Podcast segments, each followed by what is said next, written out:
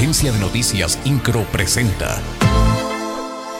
Resumen informativo. En el marco del 212 aniversario del inicio de la lucha por la independencia de México, el gobernador del estado Mauricio Curi González encabezó el tradicional desfile cívico-militar realizado en el centro histórico de la capital en el cual participaron 16 contingentes y se contó con la asistencia de 9.000 personas.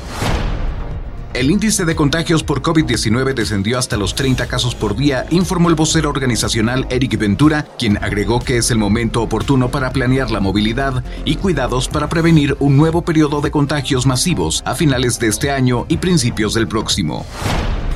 Debido a las fiestas patrias, se espera un aumento en los casos del virus COVID-19 en el estado de Querétaro. La secretaria de Salud, Martina Pérez Rendón, indicó que esto se debe al relajamiento de las medidas sanitarias por parte de la ciudadanía. Sin embargo, aseguró que este repunte podría ser menor o de bajo impacto gracias al avance que se tiene de la vacunación contra esta enfermedad.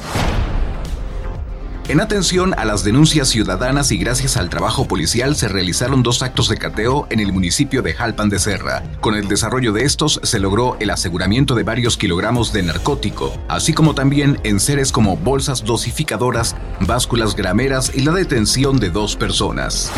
INCRO, Agencia de Noticias.